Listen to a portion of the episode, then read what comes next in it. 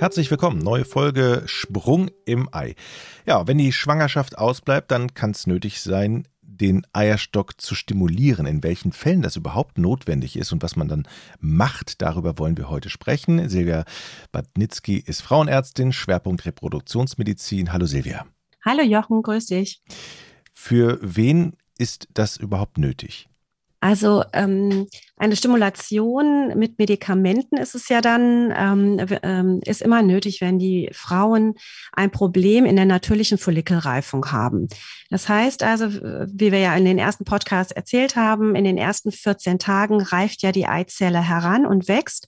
Und das kann bei manchen Frauen verzögert sein, verlangsamt sein oder sogar gar nicht stattfinden, wenn sie zum Beispiel ein PCO-Syndrom haben oder aufgrund einer Störung ähm, der Hypophyse oder des Hypothalamus, also im Gehirn, wo die, wo das follikelstimulierende Hormon ausgeschüttet wird.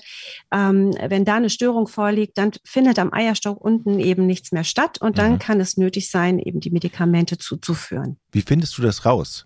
Du hattest eben auch eine Störung genannt, PC. Oh, PCO. Polizistisches Ovar. Okay, was ist das?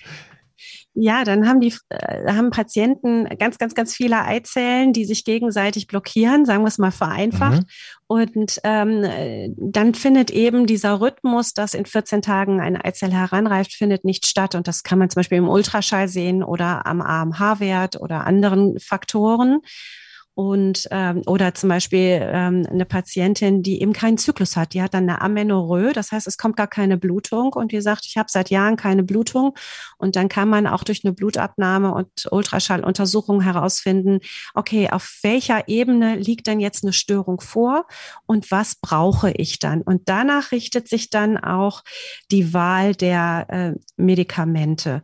Und äh, es gibt aber auch Patienten im ganz, also das passiert auch im ganz normalen gynäkologischen Alltag in der Frauenarztpraxis, dass eben eine Patientin kommt und sagt, ich habe Kinderwunsch, äh, Doktor, ich mache schon seit Monaten, hilf mal. Und dann fängt man eigentlich an, also die Einstiegsdroge bei uns ist das Clomiphen. Ähm, und ähm, das ist eben die einfachste Art, durch Tabletten äh, eine Eizellreifung zu unterstützen. Also also mindestens, also bei einer Unterstützen meine ich dann, die Frau hätte sowieso eine Eizellreifung, aber das Clomiphen supportet das noch ein bisschen, indem es nämlich ein Antiöstrogen ist, das dem Körper vorgaukelt, hallo, hier unten findet nichts statt, weil die Eizelle produziert ja das Östrogen. Und ähm, das Clomiphen blockiert eben äh, an, am Gehirn die ähm, Östrogenrezeptoren. Und dadurch denkt der Kopf, Wieso kommt denn da kein Östrogen? Das ist so ein Feedback-Mechanismus und schüttet noch mehr FSH aus. Das ist das follikelstimulierende Hormon und stimuliert sich quasi selber und verstärkt damit äh, die Eizellreifung.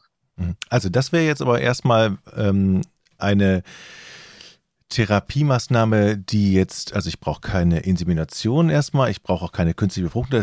Das heißt erstmal, ich nehme Tabletten ein und hoffe, dass es dann besser wird, wenn ich das richtig verstehe? Genau, man kann das halt dann monitoren oder sollte das auch monitoren. Meiner Meinung nach guckt dann eben, wann ist die Eizelle groß genug und um dann den Zeitpunkt wieder festzulegen, wann hast du denn einen Geschlechtsverkehr, kann man dann wieder ähm, auslösen äh, mit einer Spritze. Und was man beachten muss, ist aber, dass durch das Clomiphen äh, zum einen auch mal eine zweite Eizelle entstehen kann. Also man hat ein leicht erhöhtes Risiko für Zwillinge ähm, freuen sich manche, wobei man da eben nicht vergessen darf, äh, dass eben ähm, Zwillinge auch immer eine Risikoschwangerschaft sind. Und ähm, das Zweite ist halt, dass Clomiphen als Antiöstrogen ähm, auch an den Rezeptoren in der Gebärmutterschleimhaut andockt und die damit dünner werden lässt sodass Clomiphen nicht so oft benutzt werden sollte. Also äh, man sagt, wenn man nach drei Runden bis maximal sechs Runden Clomiphen nicht schwanger geworden ist, sollte man umsteigen. Mhm. In welchen Abständen ähm, kann ich eigentlich das Medikament nehmen? Also kann ich das jeden Zyklus wieder neu einnehmen oder muss ich dann warten? Theoretisch kannst du es jeden Monat neu nehmen, wobei man so eine Überhangsdosis äh, nachgewiesen hat. Und ähm, ich würde auch immer wieder Pausen ähm, einbauen sozusagen, wo man dann gar nichts nimmt. Und ähm, das Clomiphen führt dazu auch manchmal, dass sich Zysten bilden. Also wenn das Ei gesprungen ist, bleibt ja eine Gelbkörperzyste zurück und die kann teilweise überhängen in den nächsten Zyklus rein oder auch groß bleiben.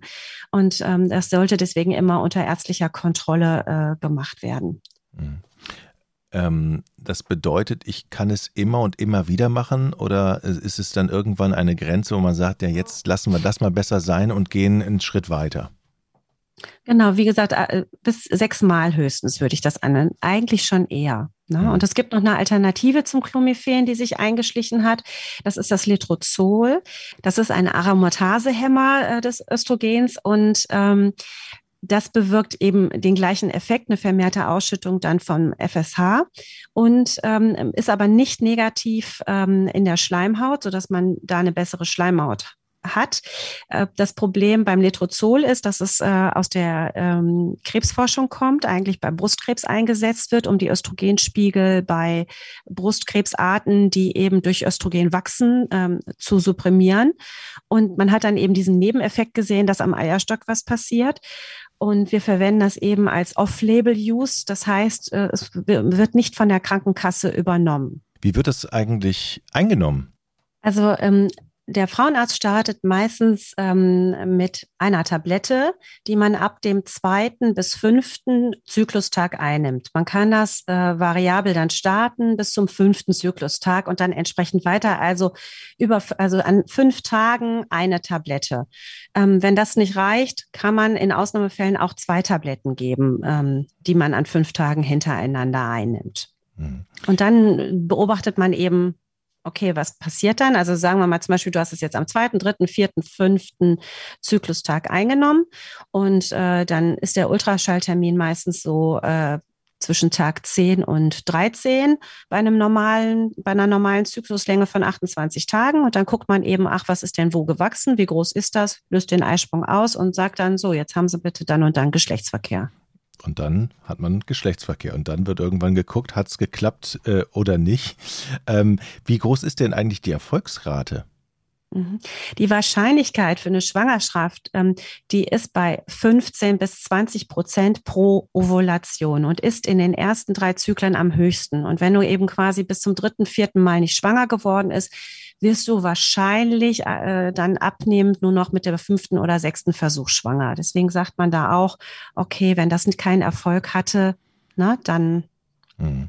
Ja. Hören wir auf. Ja. Es gibt, wichtig vielleicht noch zu erwähnen, es gibt Frauen, und das ist ganz normal, die das, also ähm, die nennt man Clomiphen-Versager.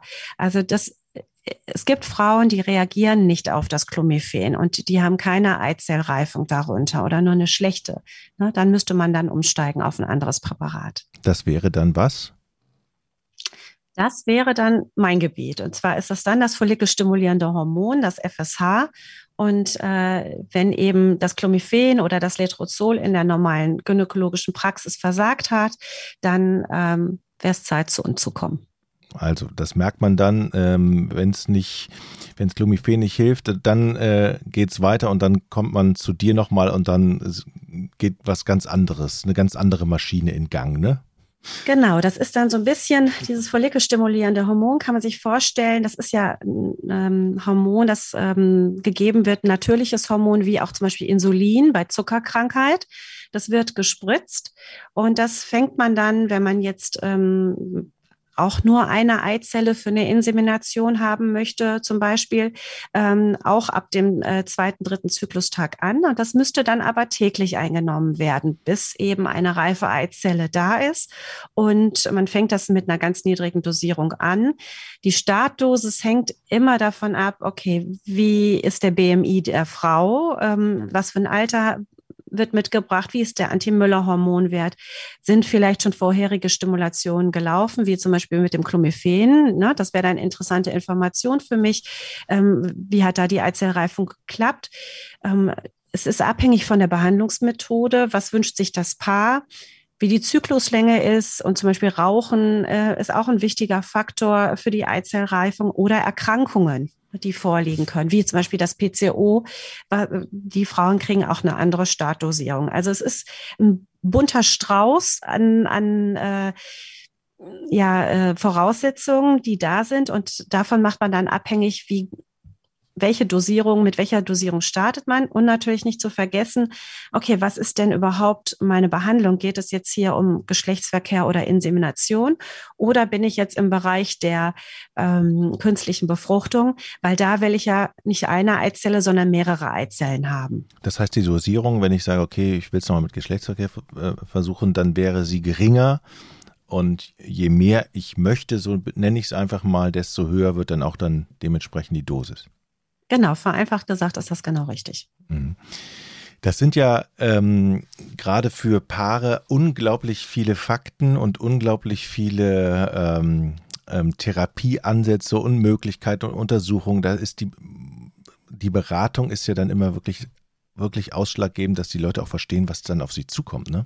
Also Genau, wir hauen das ja heute jetzt in einem Podcast äh, runter, aber normalerweise, ähm, die, also die Patienten haben, sollten alle einen Plan bekommen. Es steht dann genau drauf und sollte auch erklärt werden, warum ich jetzt mich für was entschieden habe. Und ähm, ich beziehe die Frauen auch immer mit ein. Ähm, und man sollte auch immer nachfragen, okay, wenn jetzt zum Beispiel eine Stimulationsrunde gelaufen ist, wie wohl habe ich mich denn mit dieser Dosierung gefühlt? Wie viele Eizellen habe ich am Schluss gehabt?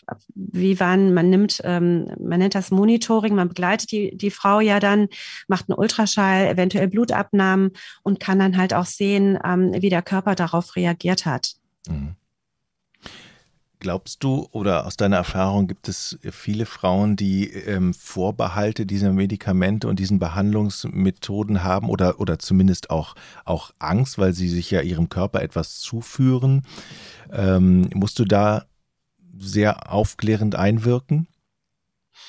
Ja, also die Angst vor, Horm also Hormone haben ja einen ganz schlechten Ruf in der Gesellschaft und äh, da geht bei vielen die, äh, ja, die Alarmglocke an und ähm, diese, diese, ähm, diese Kenntnis vom Körper, dass das follikelstimulierende Hormon eigentlich mein Hormon ist, was sowieso produziert wird. Also es ist anders als die Pille, die ja gegen mich arbeitet, damit eben der Zyklus nicht so abläuft, wie er ablaufen soll, ähm, sondern es wird ja zyklussynchron unterstützend eingesetzt. Und es ist eigentlich das, was der Körper sowieso produziert. Und ähm, eben wie ein Schilddrüsenhormon, was ergänzend gegeben wird oder eben Insulin beim Diabetes. Und ähm, ich hoffe, dass ich damit die Patienten ein ähm, bisschen abholen kann und denen die Angst ein äh, bisschen nehmen kann. Der Nachteil von dem follikelstimulierenden Hormon ist, dass es nur als Injektion gegeben werden kann. Also es gibt es noch nicht ähm, egal was man vorhat, als Tablette zum Beispiel. Und ähm, das, dieses tägliche Spritzen, das ist natürlich sehr medizinisch für natürlichen Wunsch, jetzt Eltern zu werden und kostet viele, viele, viele Frauen ganz viel Überwindung, äh, sich jeden Tag ähm, so eine Spritze geben zu müssen. Und vor allen Dingen kostet es ja auch Disziplin, weil ich kann ja nicht einfach mal die Tage ändern, die Zeiten ändern. Das muss ja nach einem vorgegebenen Plan wahrscheinlich dann passieren. Dann müssen ja die Patientinnen und die Patienten also wirklich mit ins Boot geholt werden, dass sie sich auch daran halten.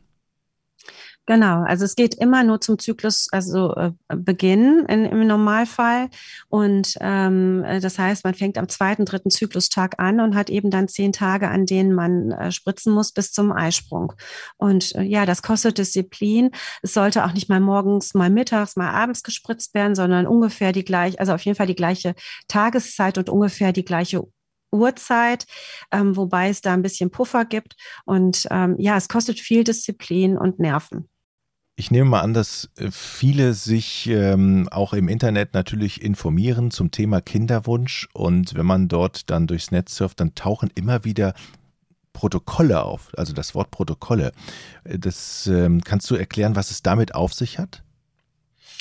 Also es ähm, hat durch die Entwicklung in, in, in meinem Fachbereich ähm, dazu geführt, dass eben verschiedene Sachen ausprobiert worden sind und eben geguckt worden ist, ist halt Trial and Error. Was hat sich da bewährt und was äh, bringt viele gute Eizellen und führt letzten Endes, das Ziel ist ja eine Schwangerschaft beziehungsweise ein Kind.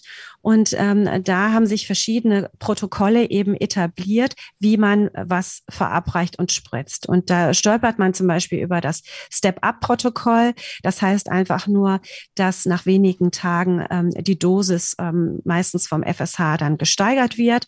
Oder eben Step-Down ist das Gegenteil, dass nach wen, also das hoch angefangen wird und dann aber nach ein paar Tagen die Dosis erniedrigt wird. Das häufigste ist ähm, aber, dass man mit einer Dosis anfängt und die beibehält. Das äh, Step-up-Protokoll kann nötig sein, wenn, ähm, also da muss man nochmal die Physiologie des Körpers in Betracht ziehen. Am Anfang haben wir ja immer eine Gruppe von Eizellen, die am Start stehen, um zu reifen. Und äh, der Körper auf natürlichem Wege sucht ja eine davon aus. Durch die Gabe von, von dem Hormon FSH jetzt löse ich aus dieser Gruppe oder erzwinge ich, dass eben mehrere Eizellen heranreifen und dominant werden. Und ähm, das passiert ein bisschen im Verborgenen die ersten fünf, sechs Tage und der Stimulation. Das heißt, ich kann im Ultraschall da gar nicht meinen Effekt erkennen. Und beim Step-Up-Protokoll ist eben der Sinn, okay, ich will nur eine bestimmte Gruppe zum Start führen, sollten eine bestimmte Zahl nicht überschreiten und dann durch die äh, erhöhte Stimulation dann hinterher will ich das ähm, stabil halten oder die noch mehr fördern und das Step-Down-Protokoll soll davor bewahren, dass eben nicht zu viele entstehen. Hat aber sich nicht so bewährt, weil eben genau das passiert, dass man eben in die Überstimulation reingeht. Und dann ähm, gibt es das Long-Protokoll. Das Long-Protokoll, da bezieht sich das auf die lange Dauer, die so ein Protokoll braucht und da findet nämlich, äh, man nennt das Downregulierung der Hypophyse. Die findet im Vormonat statt.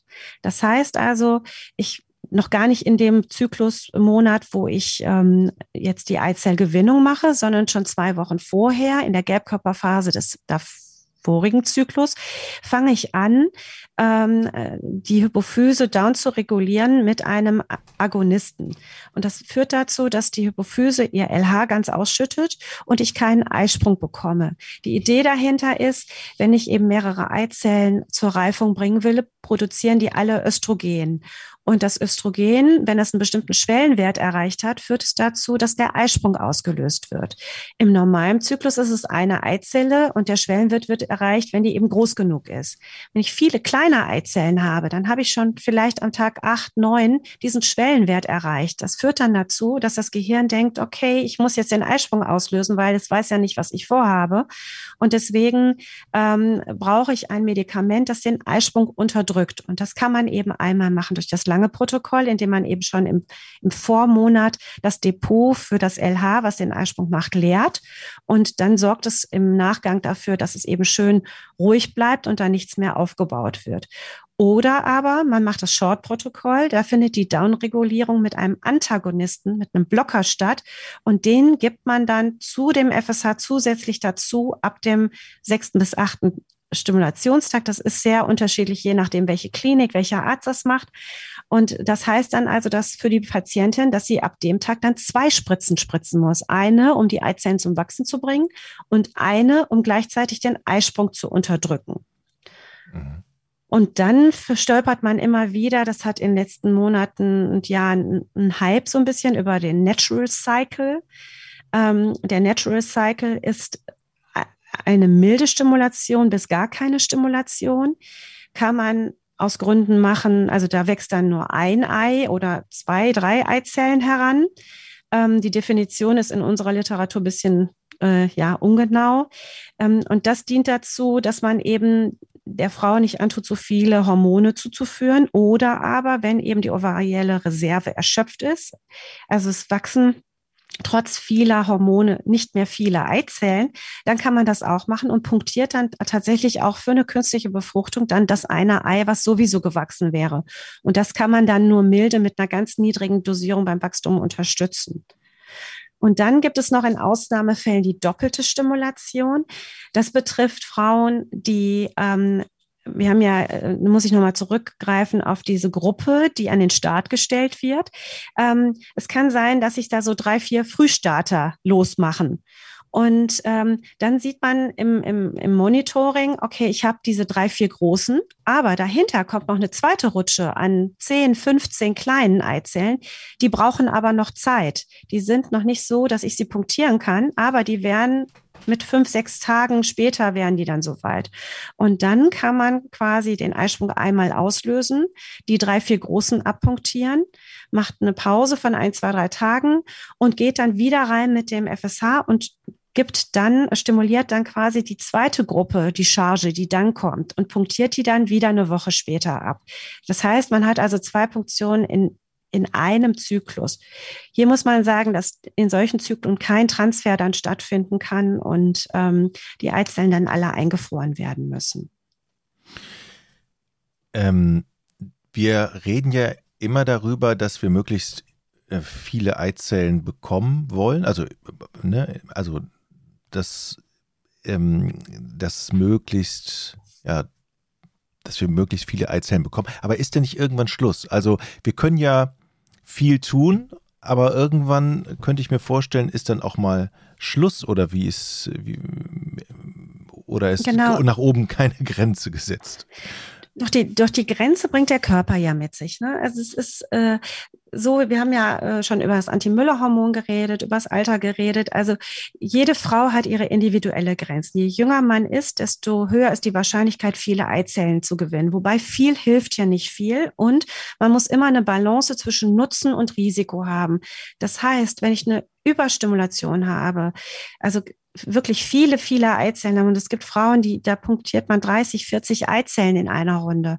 Die haben sehr hohes Risiko eben äh, der Nebenwirkung des Überstimulationssyndroms. Das heißt also, dass aufgrund des, ähm, der vielen Eizellen die Hormone durcheinander kommen, es sich Wasser im Bauch ansammelt, das Blut eindicken kann, man eine Thrombose, eine Embolie bekommen kann, im Extremfall Nierenversagen sogar bekommen kann und auf die Intensivstation landet.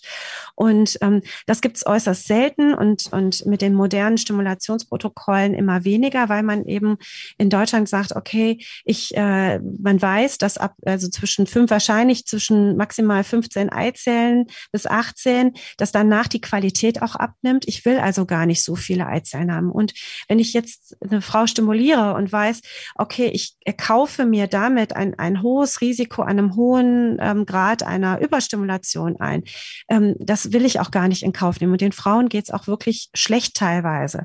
Also sollte die Dosierung so gewählt werden, dass man so ungefähr zehn Eizellen über den Daumen gepeilt hat. Man, es gibt keine Möglichkeit ähm, zu sehen, ah, das sind meine Kriterien und die Frau kriegt mit 150 Einheiten 10 Eizellen und wenn ich der 125 äh, Einheiten gebe, hat die 25 Eizellen. Das, das gibt es nicht. Und man muss auch darauf hinweisen, dass, dass jede Frau und jeder Zyklus unterschiedlich ist. Das heißt also, ich kann eine Patientin in diesem Monat 150 Eizellen geben und die hat 15 Eizellen und sagt, ach wunderbar. Und nächsten Monat hat die nur acht Eizellen, obwohl ich alles gleich gemacht habe. Und ähm, dadurch macht das äh, das so interessant für mich, aber so schwierig eben ähm, eine, eine Standarddosierung selbst für die einzelne Patientin festzulegen, äh, wo man dann sagen kann, okay, am Schluss habe ich die Eizellzahl mit der höchsten äh, Wahrscheinlichkeit eben dann schwanger zu werden. Haben die Frauen dann dementsprechend auch unterschiedliche ähm, oder reagieren die unterschiedlich auf die, auf die Hormone im, in Bezug auf Wohlfühlen, Körpergefühl? Was kommt auf die Frauen dazu? Ich meine, das könnte ich mir jetzt nicht so vorstellen, dass das äh, die nicht merken, ne? Also. Genau, äh, ja, es, es gibt Frauen tatsächlich, die sagen, ich merke gar nichts, alles gut, der Bauch ist ein bisschen gebläht und sonst habe ich gar nichts. Und das ist auch nicht unbedingt abhängig von der tatsächlichen Eizellmenge. Es korreliert zwar, aber da gibt es eben individuelle Schwankungen. Es gibt Patienten, die haben schon mit drei, vier Eizellen äh, schon eine Überstimulation und Wasseransammlung im Bauch und denen geht's richtig schlecht. Dann zieht der Bauch, ne, ähm, wird, ist richtig gebläht und ähm, es gibt Kopfschmerzen, es gibt eben Ziehen. Ähm, und es gibt aber äh, Frauen, die haben mit 10, 15 Eizellen, sagen die, okay, es zieht ja jetzt hier und da ein bisschen, aber ansonsten merke ich gar nichts. Ne? Was viel beschrieben wird, ist Stimmungsschwankungen, aber da weiß ich immer nicht, ist es wirklich das Medikament oder ist es der Druck, die ganze gesamte Situation, die da auf einen einprasst und natürlich auch die Erwartungshaltung, die, die mitschwingt, werde ich jetzt schwanger, werde ich nicht schwanger, mache ich das alles umsonst oder nicht? Das kommt, das sind auch alles Faktoren, die da mitschwanken und ähm, die Symptome auch mit beeinflussen. Also eins hat mir das ganze Thema heute gezeigt, ähm, es muss für jede Frau einen individuellen Plan geben, eine individuelle Beratung und dann auch eine individuelle äh, Untersuchung und eine Therapie, oder? Richtig, Jochen. Und da würde ich an alle appellieren, die dann sagen, meine Freundin ist schwanger geworden mit dem und dem Protokoll oder hat das und das gemacht oder ich habe gelesen das. Ähm, es gibt kein Copy-Paste. Jede Frau ist Einzelexemplar und sogar jeder Zyklus ist äh, nochmal individuell zu betrachten. Und das gehört in erfahrene Hände und äh, ein, bedarf einiger Tüftelarbeit tatsächlich, sich da heranzuführen. Ja, und vielleicht können wir mit diesem Podcast ein bisschen dazu beitragen, dass das Ganze einfacher verständlich ist. Danke, Silvia. Danke, Jochen. Bis dann. Tschüss.